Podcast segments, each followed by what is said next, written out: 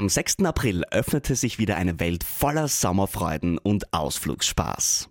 Mit der Kärntencard hast du die Möglichkeit, 126 Ausflugsziele gratis zu besuchen.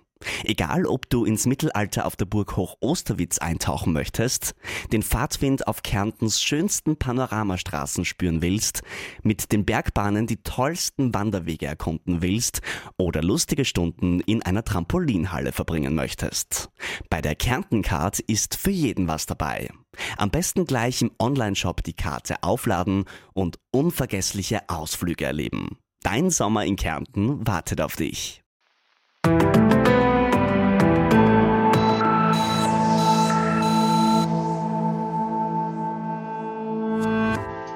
Hallo und herzlich willkommen zu Ist das noch gesund? Dem Medizin-Podcast der Kleinen Zeitung. Mein Name ist Barbara Haas, ich bin Journalistin und heute geht es bei uns um die vielen Vorteile, wenn man auf Alkohol verzichtet. Es gibt dazu eine internationale Kampagne sozusagen, sie nennt sich Dry January, also der trockene Jänner und immer mehr Menschen auf der ganzen Welt folgen diesem Aufruf und lassen zumindest für einen Monat die Finger von Wein, Bier oder Cocktails. Aber was bringt diese Kurzabstinenz eigentlich? Das möchte ich jetzt mit meinem Gast besprechen. Herzlich willkommen, Primarius Dr. Johannes Zeiler. Herzlichen Dank, Frau Haas, für die Gelegenheit, heute hier sprechen zu dürfen zu diesem Thema. Sehr gerne. Lieber Herr Dr. Zeiler, Sie sind äh, Facharzt für Psychiatrie und äh, psychotherapeutische Medizin am Anton Brocksch Institut. Das ist sozusagen die österreichische Betty Ford Klinik, wenn man so sagen kann. Äh, das Institut ist eines der führenden Suchtkliniken in Europa, gerade auch was das Thema Alkohol betrifft. Und wir alle wissen ja, Alkohol ist nicht gesund. Und trotzdem ist er gerade bei uns in, der, in unserer Gesellschaft eigentlich sehr willkommen. Also wollen wir vielleicht ein bisschen Gusto machen, was, was verändert sich denn Gutes, wenn wir jetzt zum Beispiel mal einen Monat auf Alkohol verzichten? Also ich glaube, es verändert sich sehr vieles im Körper und auch im Gehirn, weil der, Körper, der Alkohol ja nicht nur am, im Gehirn wirkt, sondern auch an vielen Stellen des Körpers. Und natürlich ist jedes Glas Alkohol, das nicht getrunken wird, schon ein Fortschritt. Wenn es jetzt so verschiedene Aktionen wie Dry January gibt, was ja aus, den, aus Großbritannien und Deutschland so ein bisschen jetzt ein Trend ist, dann ist das zuerst einmal zu begrüßen. Das heißt, es gibt einmal die Überlegung zu sagen, ich schaue mir meinen eigenen Alkoholkonsum an und ich äh, entscheide mich äh, nach einer Zeit, Weihnachten, Silvester, dafür einmal auf Alkohol zu verzichten, dann hat das natürlich unmittelbare Effekte auf die Gesundheit, sowohl körperlich wie auch psychisch. Mittelfristig ist es natürlich besser, eine langanhaltende Verhaltensmodifikation, also eine Veränderung des Verhaltens herbeizuführen, wo man äh, sich überlegt, wie möchte ich den Alkohol trinken, wie möchte ich dieses Genussmittel, das es ja ist, einsetzen, auch letztlich, um einen guten Umgang damit zu finden. Das heißt, natürlich ist so ein Monat sehr gut, natürlich ist so ein Monat auch ein Monat der Entgiftung, aber es braucht dann auch den Rest des Jahres äh, erstens einmal nicht äh, äh, den Versuch, das aufzuholen oder dann wieder den Alkoholkonsum in, zu entzügeln, sondern vielleicht schafft dieser Monat auch die Möglichkeit, sich bewusst zu machen, wo trinke ich wann, mit wem Alkohol und wie gefällt mir das eigentlich oder was ist daran jetzt, wie bleibe ich dabei auch gesund. Vielleicht kommen wir noch mal ein bisschen konkreter äh, zu den Vorteilen im Sinne von, was sich Gutes verändert. Ähm, Sie haben gesagt, es äh, wirkt sich im Körper aus, aber es wirkt sich auch ähm, im Gehirn aus. Wie stelle ich denn fest, dass es mir besser geht? Habe ich bessere Laune? Schlafe ich besser? Was, äh, wie kann ich es denn, wenn ich jetzt keinen Gesundheitscheck äh, unmittelbar danach mache, wo Werte bestimmt werden, wie kann ich es denn bemerken? Mhm. Ich glaube, was man unmittelbar gleich merkt, ist, dass man sich aktiver und wacher fühlt. Das heißt, dass die Müdigkeit einfach auch weggeht. Es hat auf den Schlaf eine sehr positive Wirkung. Alkohol stört die Schlafarchitektur, das heißt, man kann zwar schneller einschlafen, weil Alkohol ja auch sedierend äh, wirkt, aber dann sind die Schlafrhythmen durcheinander. Das heißt, der Schlaf ist unterbrochener und man wacht häufiger auf. Also der Schlaf bessert sich zum einen, auch die Laune bessert sich. Was unmittelbar einen Effekt hat, ist auch, dass die Leber sich regenerieren kann. Die Leber ist ein sehr regenerationsfähiges Organ und kann sehr viel verkraften, sehr lange Zeit. Irgendwann verkraftet sie das nicht mehr, Aber gerade wenn Alkohol auch im Ausmaß einer Alkoholabhängigkeit oder in, in erhöhten Mengen getrunken wird, kommt es zum Beispiel zu einer Fettleber, die prinzipiell auch reversibel, das heißt äh, rückgängig zu machen ist, wenn jetzt die schädigende, der schädigende Stoff, also der Alkohol in dem Fall, weggenommen wird. Das heißt, da brauche ich weiter nichts zu tun, als einfach die Alkoholmenge zu reduzieren oder eben auszusetzen. Und den Rest macht die Leber von selbst. Hat es denn auch ähm, Einflüsse auf so Dinge wie Blutdruck oder Haut oder mhm. ja, sowas? Ja, Alkohol äh, wirkt, also wenn man den Alkohol weglässt, gerade in so einem Monat, kann das auch einen positiven Effekt auf die Haut haben. Ein, es kann einen äh, blutdrucksenkenden Effekt haben. Wichtig ist nur zu unterscheiden, wenn Alkohol, ich komme aus dem Bereich der Behandlung von Abhängigkeitserkrankungen, wenn eine schon manifeste Alkoholabhängigkeit besteht, dann sollte nach Möglichkeit eine, das abrupte Absetzen von Alkohol nur nach ärztlicher Rücksprache erfolgen. Also es gibt auch Menschen, für die ist ein Dry January zum Beispiel nicht geeignet. Es gibt Menschen, wo Alkohol schon so ein Problem darstellt, dass das abrupte Absetzen und Weglassen von Alkohol zu einem Entzugssyndrom führen kann. Und da sollte unbedingt eine hausärztliche oder fachärztliche Behandlung begleitend stattfinden. Und was ist, wenn man das nicht tut? Was passiert dann, wenn man abrupt absetzt und mm, Wobei ich mich gerade frage, wie viel müsste ich denn vorher regelmäßig getrunken haben, um in diese Kategorie zu fallen? Mhm. Jetzt sind wir bei dem Thema mit den Grenzmengen. Also es gibt zum Beispiel, ähm, es wird sehr häufig gefragt, was ist denn jetzt die Menge, die man trinken darf, ohne dass es ein Problem darstellt. Erstens ist das individuell verschieden. Es gibt zum Beispiel also die Harmlosigkeitsgrenze der Deutschen Gesellschaft für Suchtforschung, die ist für Männer und Frauen verschieden. Also oft wird man gefragt, wie viel darf ich denn jetzt trinken, Herr Doktor, oder wie viel ist in Ordnung? In Ordnung ist laut dieser Definition bei Männern ein Viertel Liter Wein pro Tag und bei Frauen ein Achtel Liter Wein. Wenn man es jetzt auf Bier umrechnet, ist das ein kleines Bier bei Frauen und ein großes Bier bei Männern. Wie gesagt, das soll jetzt keine Erlaubnis sein, dass man jeden Tag diese Menge trinken darf, aber darüber hinaus muss man eigentlich schon von einem bedenklichen Alkoholkonsum sprechen. Okay. Jetzt, also wir kommen später noch ein bisschen auf die Zahlen, die ja. in Österreich so da sind, aber mir kommt das jetzt ein bisschen ähm, wenig vor im Sinne von sozusagen diese Kurzabstinenz, von der wir da reden, ja. um, um die anzugehen. Also wenn ich jetzt zu, bis Weihnachten oder bis Silvester mehr getrunken habe als ein Achtel am Tag, mhm. dann sollte ich es eigentlich schon nur mit ärztlicher Unterstützung machen. Habe ich nein, das richtig verstanden? Nein, das glaube ich nicht. Ich glaube, wenn vor allem Symptome da sind wie Entzugssymptome, wenn man merkt, dass man in der Früh Entzugssymptome hat. Wie, wie Zittern, Zittern, wie starke Unruhe, wie Schwitzen. Ähm, und das haben sehr viele äh, Betroffene, wo Alkohol schon ein Thema ist, die kennen das. Also die wissen, ich zittere in der Früh, da muss ich dann etwas trinken, damit sich das wieder löst dann sollte man den Hausarzt aufsuchen oder eben eine Suchtambulanz zum Beispiel. Mhm. Sie haben schon diese Harmlosigkeitswerte oder was ist halt in Ordnung an Alkohol zu trinken bei Frauen und Männern unterschiedlich äh, klassifiziert. Hat denn auch auf Frauen und Männer es eine unterschiedliche Auswirkung, wenn man verzichtet? Also merken Frauen und Männer es unterschiedlich, wenn sie jetzt mal einen Monat nichts trinken? Ich glaube, dass Frauen und Männer es schon unterschiedlich merken, aber noch wichtiger ist ein individueller Unterschied. Wir bauen alle verschiedentlich ab, wir haben verschiedene Körpermasse, wir sind verschieden groß, äh, wir haben verschiedene Begleiterkrankungen oder eben nicht, wir haben ein verschiedenes Enzymsystem. Und davon abhängig haben wir dann eben auch einen anderen Effekt, wenn wir aufhören, Alkohol zu konsumieren. Es gibt, Sie haben das schon ganz kurz angesprochen, äh, dass man diesen diese Kurzabstinenz nicht als Freibrief für sich werten sollte, dann das ganze Jahr dann über die Stränge zu schlagen. Das ist tatsächlich auch international schon eine Diskussion unter Expertinnen und Experten. Sie haben eh gesagt, der, der Dry January kommt aus äh, Großbritannien und ist dort auch am äh, verbreitetsten, aber auch in Deutschland, Schweiz, Frankreich und so.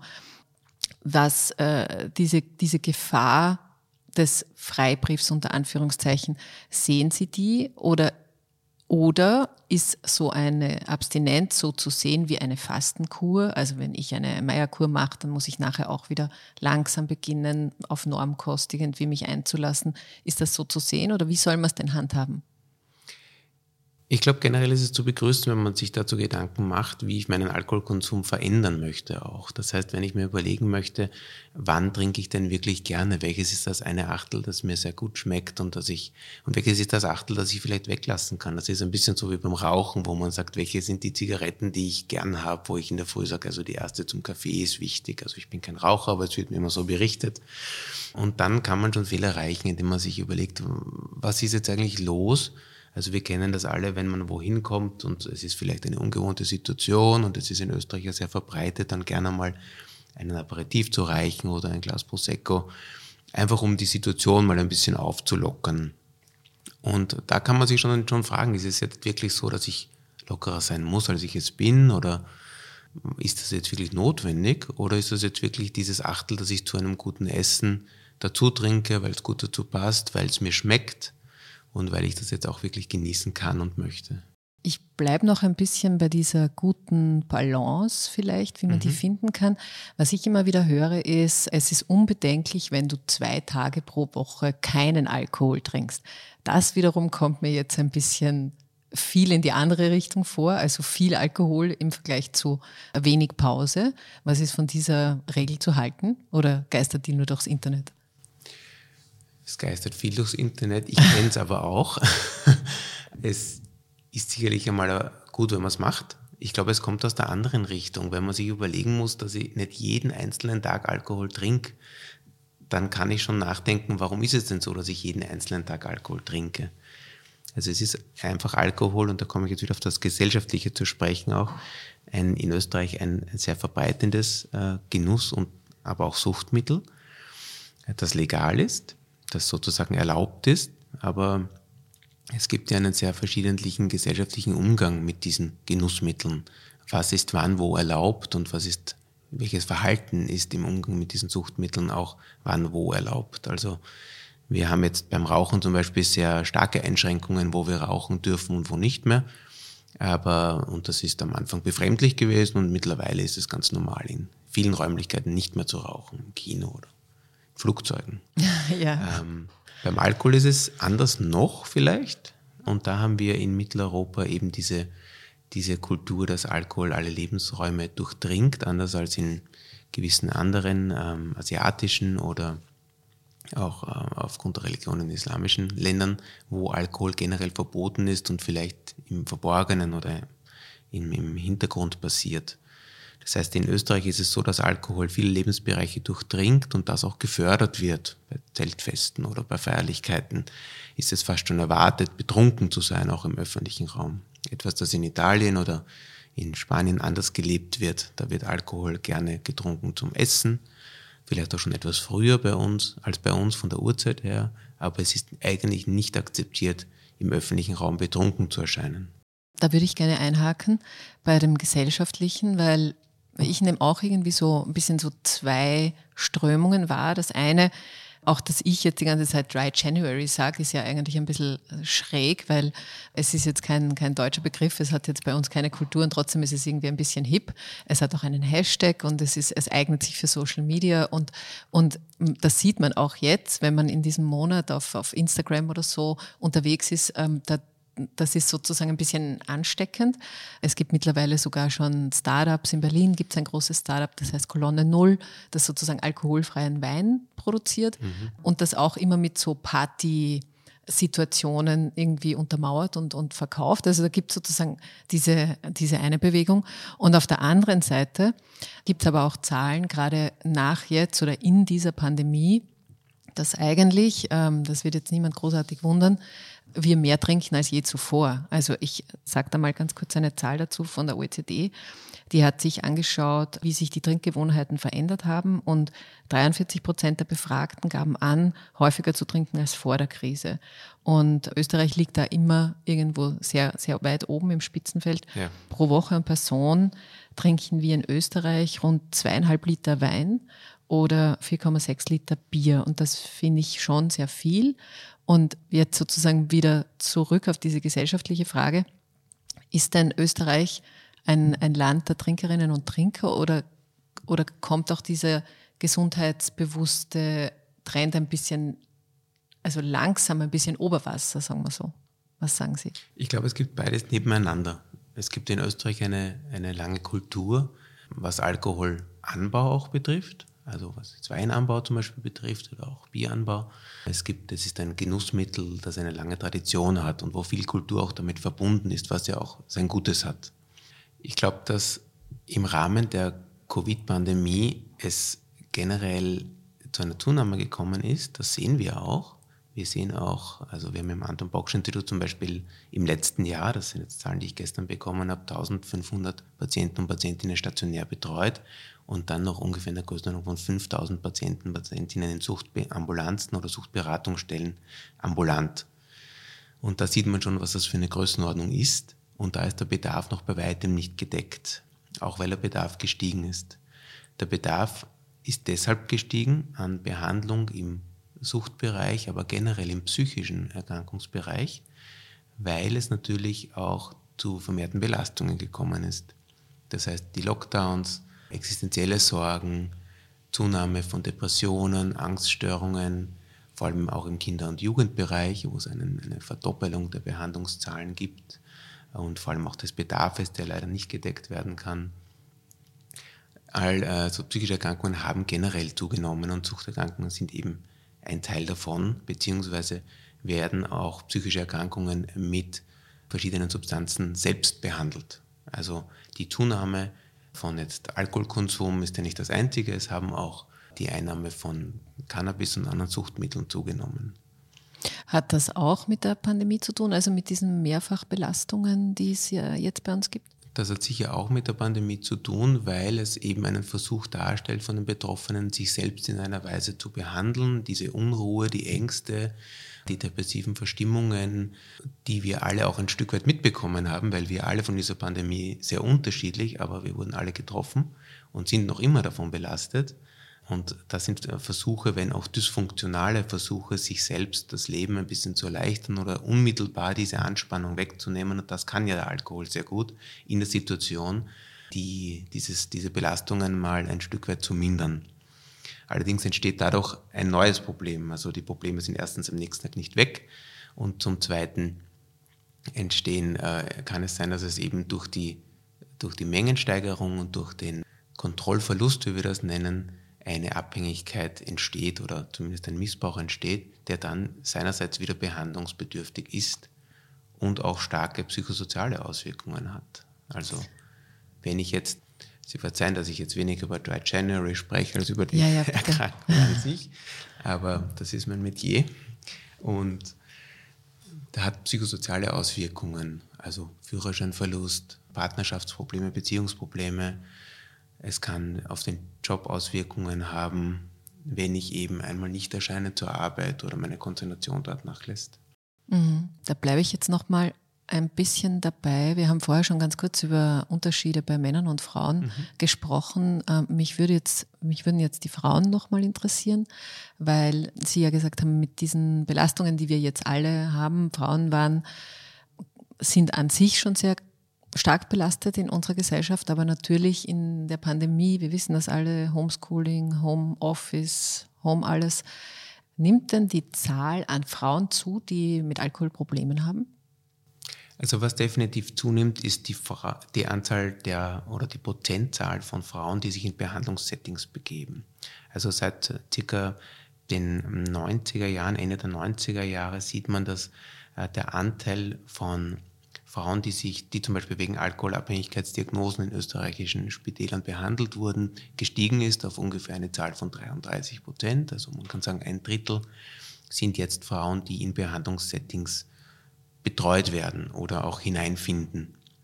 Das hat jetzt zwei Aspekte. Das eine ist, dass es auch zu einer, zu einer ähm, leichten Zunahme, was diese Abhängigkeit betrifft, äh, gekommen ist und zum anderen, dass es aber auch weniger Scham gibt und Scham ist äh, beim Aufsuchen von Behandlungssettings im psychischen Bereich immer eine, ein Faktor, äh, dass diese Scham nachgelassen hat. Das heißt, man begibt sich auch eher in Betreuung. Also in diesem Fall, Frau begibt sich eher in Betreuung.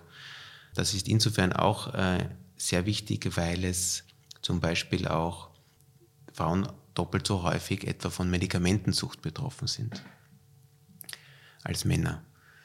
Bei den Frauen ist es im Rahmen der Pandemie sicherlich auch dadurch zu einer Mengensteigerung von Alkohol gekommen, weil Frauen häufig auf äh, so eine Doppelbelastung erfahren haben, also die Homeschooling-Situation.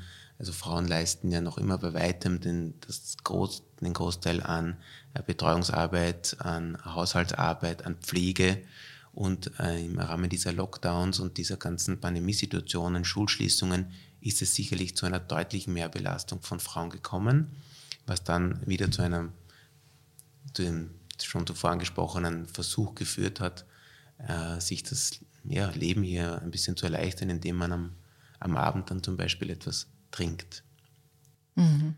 Vielleicht können Sie noch ein bisschen erzählen über Ihre Arbeit am Anton Brocksch Institut. Das ist ja seit mehr als 60 Jahren, glaube ich, äh, mhm. gibt es diese Suchtklinik, ist eine der ähm, größten in Europa, wenn nicht gar die größte, das bin ich mir nicht ganz sicher. Aber ähm, dort werden verschiedene Süchte behandelt, aber Alkohol ist sicher auch ein, ein großes Thema. Also vielleicht können Sie sagen, welchen Stellenwert hat denn Alkohol bei Ihnen und in Ihrer Arbeit und auch wie, wie, wie teilen sich die Patientinnen und Patienten da auf? Gibt es da gesellschaftlich Unterschiede? Gibt es sozusagen einen Durchschnittsalterswert oder gibt es besonders gefährdete Berufe oder soziale Situationen? Wie sieht das aus? Da sage ich immer gerne, dass der Alkohol ein furchtbar demokratisches Suchtmittel ist. Also wir haben wirklich alle sozialen Schichten. Es gibt nicht den oder die Alkoholikerin. Es gibt erstens ganz viele verschiedene Arten der Abhängigkeit und da gibt es auch wirklich ganz viele Klassifikationen. Wichtig ist, dass es immer individuell ganz unterschiedlich ist, wie jetzt die Abhängigkeit aussieht. Aber wir haben, wir haben Menschen, die sehr viele soziale Probleme haben, angefangen von Nichtversicherung, Wohnungslosigkeit, äh, sehr schwierige finanzielle Verhältnisse in Betreuung.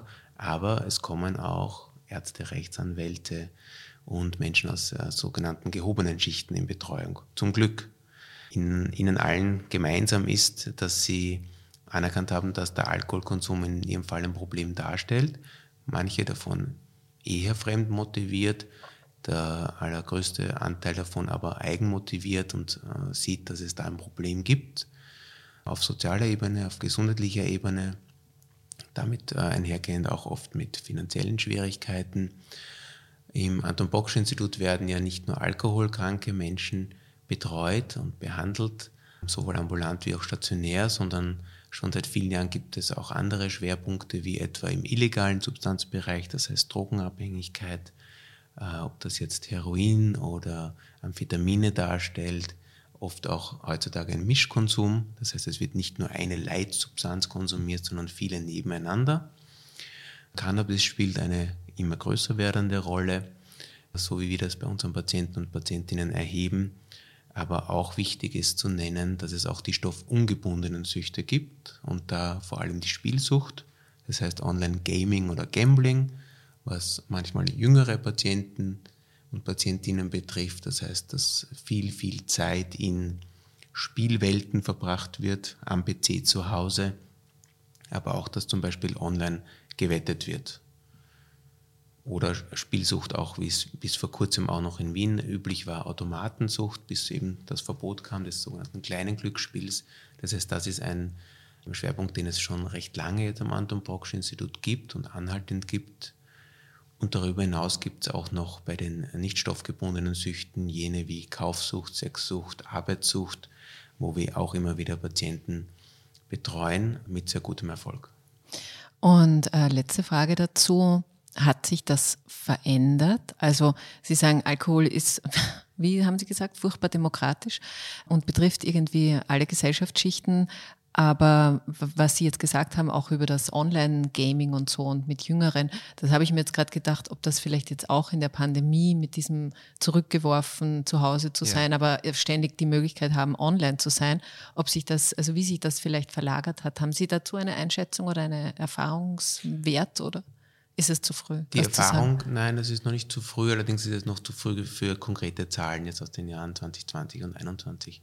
Was sicherlich passiert ist, ist, dass es bei uns allen zu einer Zunahme der Online-Zeit gekommen ist, was äh, vor allem für jene Menschen, die schon vorher, wir sagen, vulnerabel, also verwundbar waren in dieser Hinsicht, zu einem Problem geführt hat. Das heißt, es ist wie bei vielen anderen Dingen auch, wenn schon vorher ein Problem bestanden hat, ist es in dieser Zeit der Mehrfachbelastungen zu einer Zunahme oder zum manifesten Auftreten gekommen.